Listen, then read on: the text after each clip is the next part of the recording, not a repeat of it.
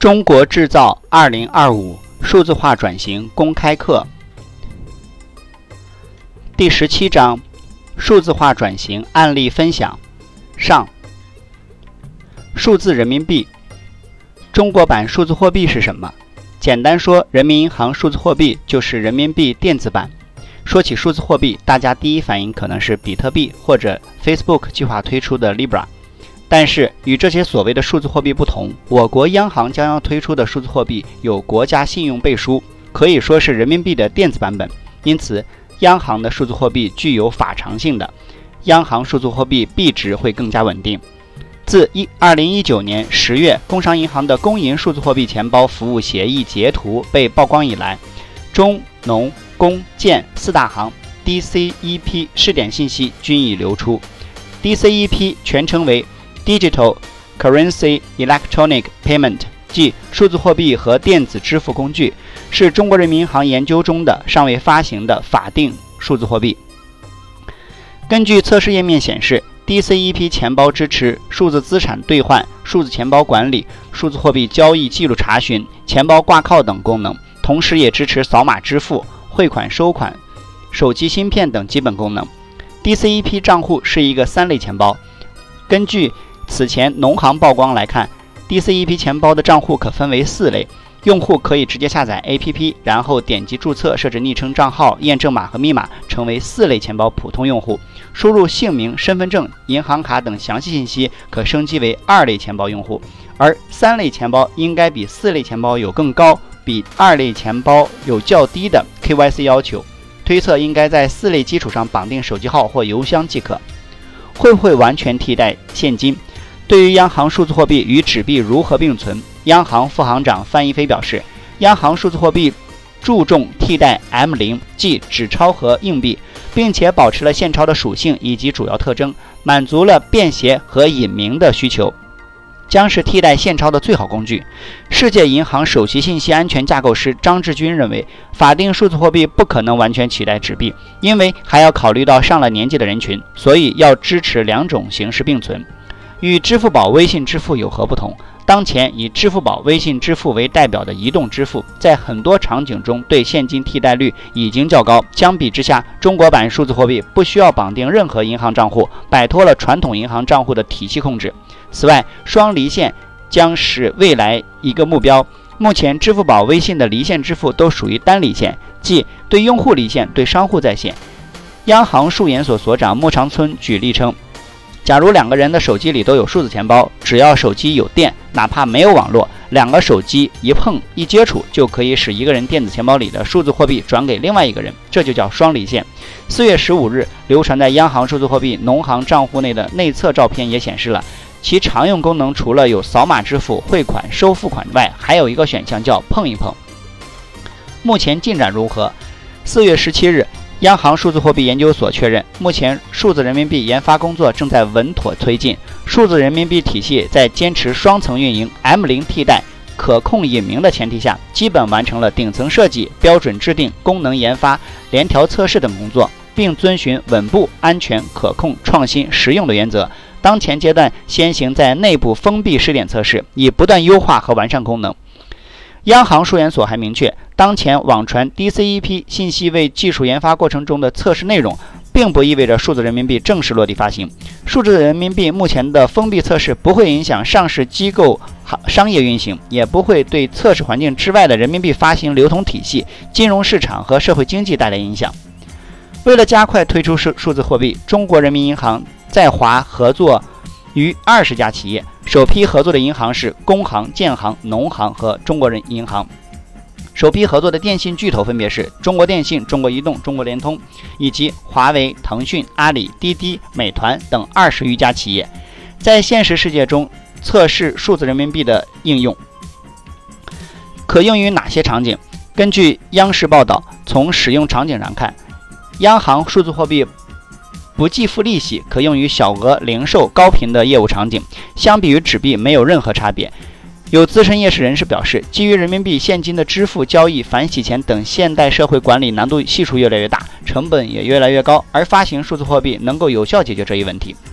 二零二零年四月十七日，央行数字货币研究所确认，数字人民币体系 DCEP 当前阶段先行在深圳、苏州、雄安、成都国有企业员工的部分薪资发放中已经开启，以及未来冬奥会场景内进行封闭试点测试。七月上旬，滴滴出行参与测试中国央行数字货币电子支付的消息，更为显著的现实应用的迹象。同时，央行也在为腾讯支持。快递初创企业美团点评展开数字货币测试。由于两家机构有着成百万万的用户，这一测试将导致数字货币直接面向公众手中。此举引来国际市场诸多评论。由于目前这一数字货币尚在发展阶段，中国人民银行也与金融科技公司和支付巨头，包括阿里支付和微信展开合作。除了确认的这些合作之外，货币监管局。也与视频流量软件哔哩哔哩协商，同时也与包括麦当劳、星巴克、赛百威在内的零售连锁展开数字人民币的测试，但具体细节尚未公布于众。底层技术不一定是区块链。二零一九年十月，政治局会明确了区块链的战略地位。不少观点认为，区块链技术可以有效追踪保护公民的信息安全，适用于数字货币。穆长春去年就明确，央行层面应保持技术中立。不预设技术路线，不一定依赖于某一种技术路线。今年二月，央行数研所区块链课题组在中国金融上发表署名文章，不建议基于区块链改造传统支付系统。发行数字货币会引发通货膨胀吗？央行发行的数字货币是从数字化货币替代流通中的纸钞和硬币入手。假设现在流通的货币是一百元，央行数字货币将等价替掉这一百元。为了保证央行数字货币不超发，商业机构向央行全额百分之百缴纳准备金。也就是说，发行时人民银行先把数字货币兑换给银行或者是其他运营机构，再由这些机构兑换给公众。此外，考虑到前期数字货币仅限于试点，短期内不会大量发行全面推广，数字货币流通速度也将保持正常水平。央行同时将一部分央行储备金转换成了数字货币，并确定推动数字货币发展的部门。开发并测试了用于储储存数字货币的钱包平台，因此数字货币不会引发通胀。中国工商银行 （ICBC） 从资产总额而言，已经是全球最大的银行，是真正的全球金融巨头。尽管规模十分庞大，中国工商银行仍不免于新金融监管规定、低利率和市场波动带来的影响。工行自身数字化转型之路所采取的举措是保持在全球最大和竞争最为激烈的金融科技市场中国的市场相关性，同时寻求其巨大的规模转变为竞争优势。中国工商银行于二零一三年投入了四亿美元，首次开展向数字化模式的转型。此次转型的核心包括掌握和应用若干关键技术：软件定义网络技术。大数据、人工智能、区块链、物联网和云平台计算技术，其数字化转型的目标是为客户提供可随时随地获取的智能、全面和明显差异化服务。人工智能以神经网络模型的形式用于欺诈检测。人工智能还应用于2016年 ICBC 智能项目，该项目用于下一代智能机器人来提供客户服务。服务。此外，工商银行的顶级技术还运用包括研发、测试云平台、创建区块链研究中心、利用物联网应用程序进行货物和现金管理。工行还有一个亮点工程，是为所有运营网点建立全球统一架构。这一核心架构采取集中式加分布式的方式，使中国工商银行可以敏捷地响应全球客户的业务需求。这堪称高瞻远瞩的项目，始于工行在2014年推出的软件定义网络，通过。分离网络的控制平面和数据转发平面，实现自动配置、服务连接与云编排系统的集成。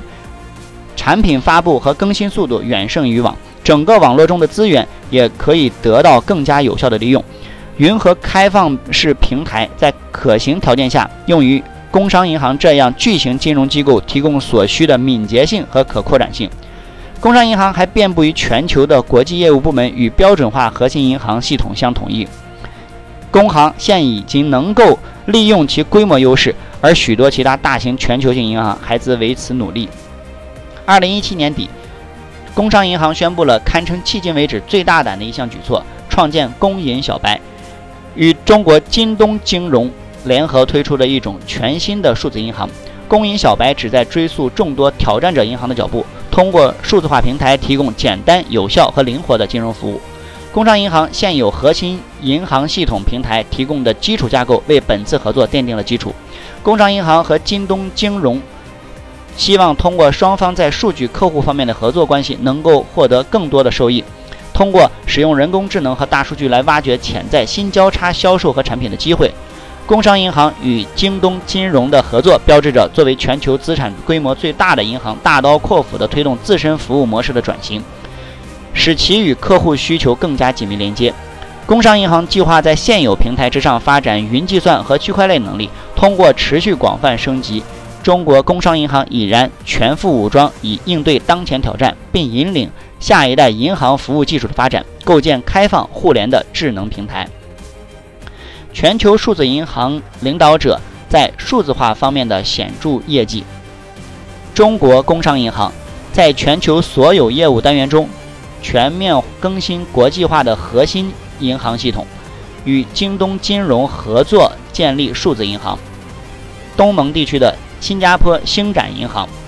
使用行业外的标准进行广泛的数字化重构，成为迄今为止全球最为成功的转型案例之一。西欧的苏格兰皇家银行改进了产品的内部管理和职责，通过绘制客户历程，让关注点重回客户需求，推出了创新的数字产品。北美的花旗银行重视金融科技开发及其使用，很早就意识到金融科技的威胁及可见的机遇。阿里巴巴。有了阿里云这个前世基因，阿里巴巴的科技转型之路变得越来越清晰。尤其后来集芯片、人工智能、无人驾驶、大数据等一系列新技术研发于一身的研发堡垒达摩院的成立，使阿里巴巴的创新空间变得更加开阔，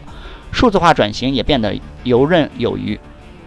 阿里巴巴集团的使命是让天下没有难做的生意。阿里巴巴的业务核心包括核心商业、云计算、数字媒体及娱乐、创业、创新业务。除此之外，非并表关联方蚂蚁金服为平台上的消费者和商家提供支付和金融服务。围绕着平台与业务，一个涵盖了消费者、商家、品牌、零售商、第三方服务提供商、战略合作伙伴及其他企业的数字经济体已经建立起来。对数字化转型感兴趣的朋友，可以关注 WeChat 或喜马拉雅，账号都是奔儿幺二零五，欢迎交流探讨。华为，华为是全球领先的 ICT、信息与通讯基础设施和智能终端提供商，致力于把数字世界带入每个人、每个家庭、每个组织，构建万物互联的智能世界。二零一九年，华为全球销售总收入八千五百八十八亿元人民币，同比增长百分之十九点一。此外，华为的净利润六百二十七亿人民币，同比增长百分之六点五。经营活动现金流九百一十四亿元，同比增长百分之二十二点四。消费者业务领域保持稳健增长，智能手机发货量超过二点四亿台，同比增长超百分之十六，实现销售收入四千六百七十三亿元人民币，同比增长百分之三十四。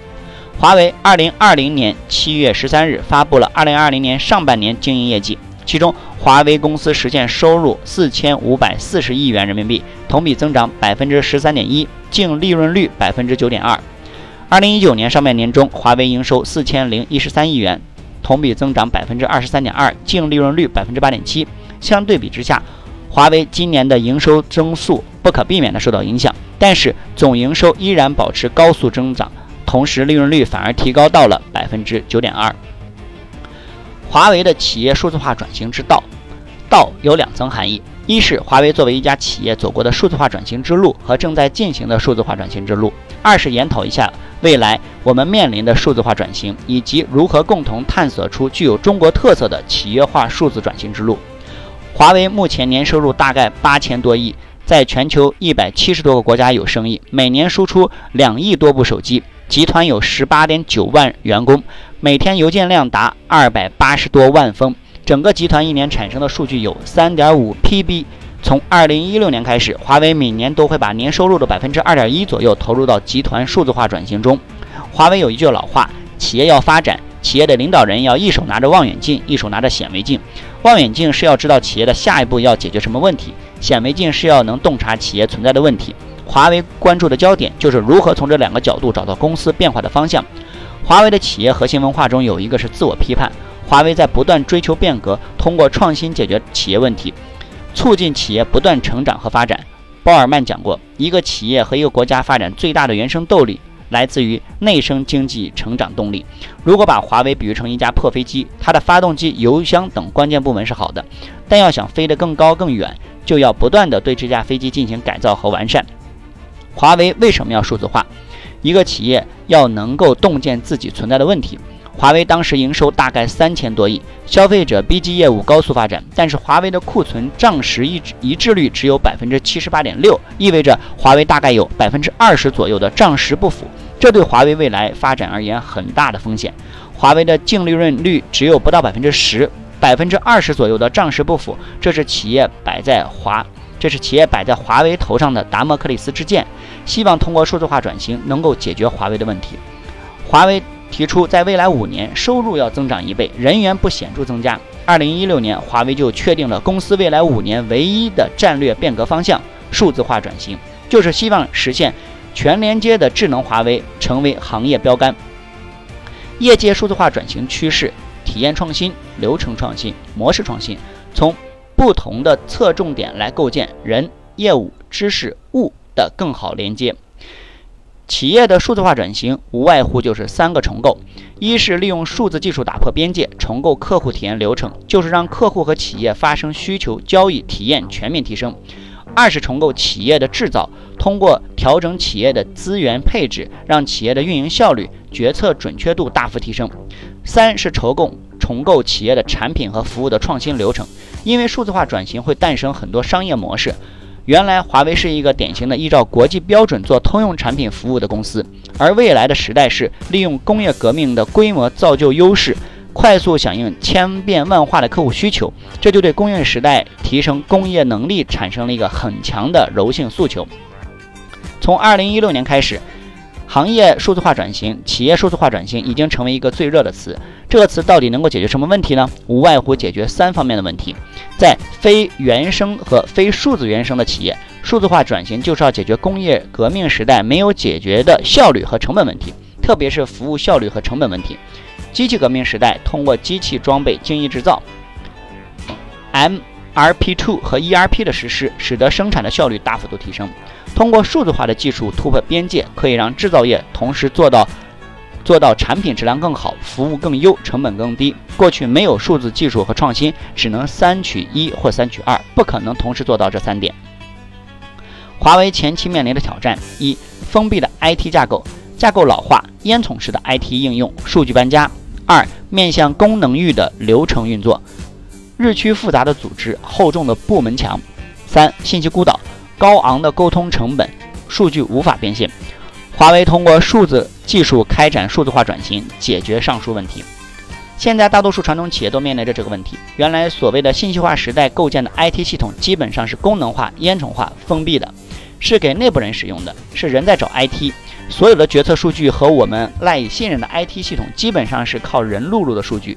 但是这如果人犯错了呢？所以封闭的 IT 系统是不能满足需要的。所有业务流程的设计都是烟囱式的端到端的流程，而且是面向功能的，并不是面向客户的。完成一个正常的业务活动，华为的交付人员要打开二十六个 IT 系统，要进行三十多步操作。绝大多数的企业员工出差最少要三五个电子流需要填，出差申请、机票预订、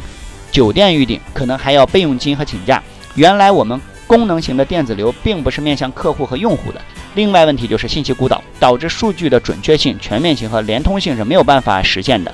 数据化转型的基础是数据，如果信息孤岛的问题不能解决，数字化转型就是无源之本。数字化转型绝不是简单的先进技术的使用，或者是开一个网站，A、B、C 或其他技术的引用。企业的数字化转型应该回归到到底解决客户什么问题，就是回归初心。回到商业的设计理念，能够在更高的层面解决目的性的问题。华为内部有一句话：没有好的架构规划，华为是建不成坂田基地的。技术是数字转化，数技术是数字数字化转型的重要手段。但一个可持续发展的架构并不是简单的技术应用，更重要的是解决客户的什么问题，解决业务的什么问题。华为在数字化转型当中就是做了五方面的事情。首先是体验优先，华为明确的把五大用户放在了前面，然后华为场景化的服务进行了细分。把华为划成六十八个非常离散的业务服务场景，十七个流程，做了全面的服务化改造，形成了九百多个能力级，就像积木一样，可以快速搭建华为的服务。通过生态多云打通数据孤岛，孤岛方便企业更快速的实施和决策。华为本身是一个数字化和互联网技术的提供者，过去华为提供的是连接能力，未来将在计算能力上构建全球第二计算平台。在此基础基础上，华为内部自身的数字化转型，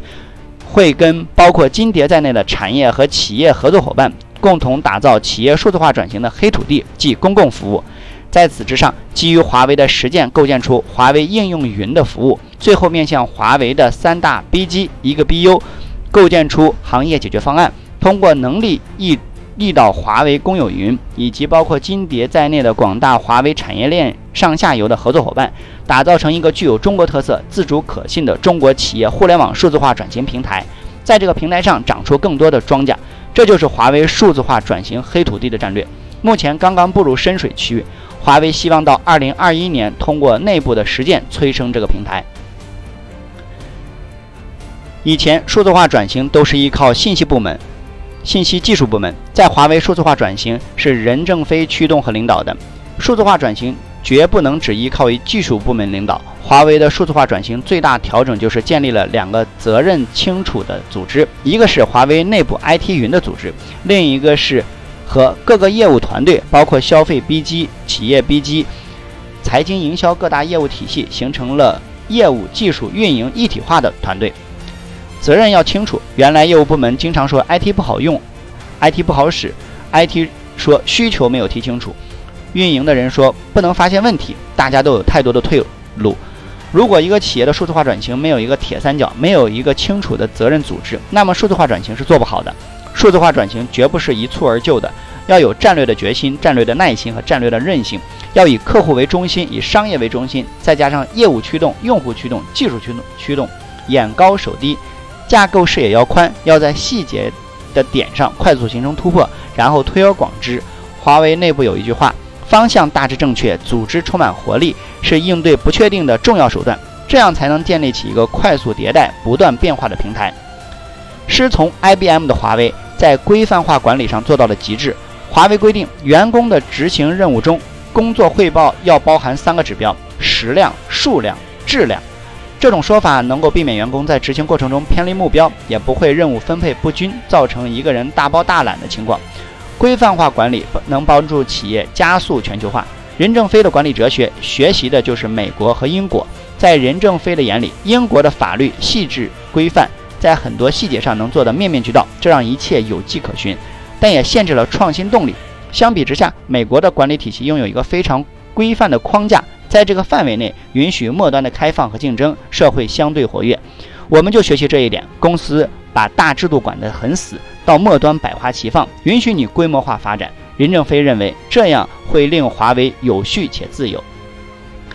IBM 作为一个以在街头卖打孔机起家的小作坊，经过八十多年的艰苦奋斗，成为年度营收达九百亿美元的行业巨无霸。由于长期处于胜利状态，机构臃肿，官僚主义盛行，以至于当个人电脑和网络技术兴起的时候，反应迟钝的 IBM 没有及时抓住转型机遇，使其赖以生存的大型机市场遭到毁灭性打击。一九九二年，IBM 遭遇了有史以来最严重的财务困难，销售收入停止增长，利润急剧下降，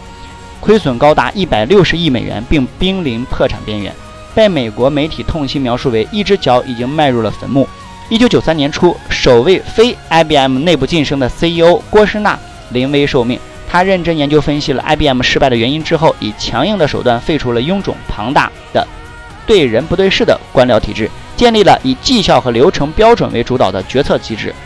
废除 IBM 已经僵化落伍的企业文化，建立了以客户为导向的企业文化。同时，针对 IBM 技术强大但反应迟钝的顽疾，郭士纳大胆采用 IPD 集成产品开发的研发管理模式，从流程重整到产品重整两个方面来缩短产品上市时间，并提高产品利润，并最终使 IBM 完成了由技术驱动向市场驱动的商业模式转型。历时五年，历经图治的变革，在付出了八十多亿美元行政费用，并裁减了十五万名员工的沉痛代价之后，IBM 终于起死回生。一九九七年，其股票市值增长了四倍，销售额达到七百五十亿美元，市值相当于前西德股市的总和。郭士纳重新创造了 IBM 辉煌的业绩，并书写了现代企业神话。尤其让任正非由衷敬佩的是，郭士纳作为 IBM 的灵魂人物，不仅具有罕见的坚强意志和变革的勇气，而且为人处事极为低调。在他担任 IBM 首席运营官的九年时间里，极少数接受媒体采访，也很少在公开场合抛头露面。正是这种务实精神，他才以集中全部精力在 IBM 建立世界一流的业务流程、高度透明的发展战略以及高绩效的企业文化，最终将 IBM 从死亡之谷带到了一个辉煌的巅峰。这一切让任正非怦然心动。华为要像 IBM 一样强大，不仅自己要以郭士纳为榜样，而且华为必须虔诚地拜 IBM 为师，不惜一切代价将其管理精髓移植到华为身上。这是华为成为世界一流企业的必经之路。之路。唯有如此，华为才能够逐步走向规范化、职业化和国际化。企业缩小规模就会失去竞争力，扩大规模不能有效管理又濒临死亡。只有加强管理与服务，在这条不归路上才有生存的基础。我们只有认真向这些大公司学习，才会使自己少走弯路、少交学费。IBM 是付出数十亿美元直接代价总结出来的，他们的经历和痛苦是人类的财宝贵财富。一九九五年，华为斥资一千万元从美国和德国引进两套先进的管理系统后，顾问们基本上都听从华为人的指挥，甚至华为人还能对他们的系统提出各种各样的改进方法和优化意见。当然，最后这套系统以流程七疮八孔为代价而告终。但此华为人发现，IBM 的顾问与以往的顾问截然不同，他们不仅趾高气扬，而且态度也非常强硬。比如在进行访谈期期间，顾问们一律要求华为干部讲英语，而且有时提了相关问题时，不让他们过多的问为什么，只允许他们回答是或不是。而为了挖掘第一手资料，IBM 顾问甚至把大部分时间在每天加班到深夜的研发人员身上，就加班问题的起源以及避免加班的种种可能性和可行性展开讨论和询征。经过半个多月的访问访谈，他们在纷杂。纷繁复杂的华为发展脉络中整理出来头绪和思路，并通过逆向思维对华为的管理现状做出了全面的剖析和诊断。一九九八年九月二十日，任正非率领数十位华为副总裁早早来到会场，会议室里座无虚席。IBM 顾问站在台前，系统而细致地阐述对华为管理问题的美式诊断：一、缺乏准确前瞻的客户需求关注，反复做无用功，浪费资源。造成高成本。二，没有跨部门结构化流程，各部门都有自己的流程，但部门流程之间是靠人工衔接，运作过程被割裂。三，组织上存在本位主义，部门墙高耸，各自为政，造成内耗。四，专业技能不足，作业不规范。五，依赖个人英雄主义，而且这些英雄难以复制。六，项目计划无效且实施混乱。无变更控制，版本泛滥，等等。华为真正学走的是 IBM 的战略能力体系，IBM 和华为的战略制定工具则是主要 BLM（Business Leading Model） 业务领先模型。这是一套基于差距分析的战略制定工具。IBM 和华为在管理实践中将 Innovation Focus（ 创新焦点）和 Business Design（ 商业设计）整合到一套 Business Canvas。商业画布的工具中，简洁地呈现和解构业务。商业模式画布 （The Business Model Canvas） 是商业模式新生代 （Business Model Generation） 中提出的一种用来描述商业模式、可视化商业模式、评估商业模式以及改变商业模式的通用语言。商业模式画布由九个基本构造块构成，涵盖了客户、提供物。基础设施和财务生存能力四个方面，可以方便地描绘和使用商业模式来构建新的战略性替代方案。简单来说，就是描述商业模式的框架。That's all.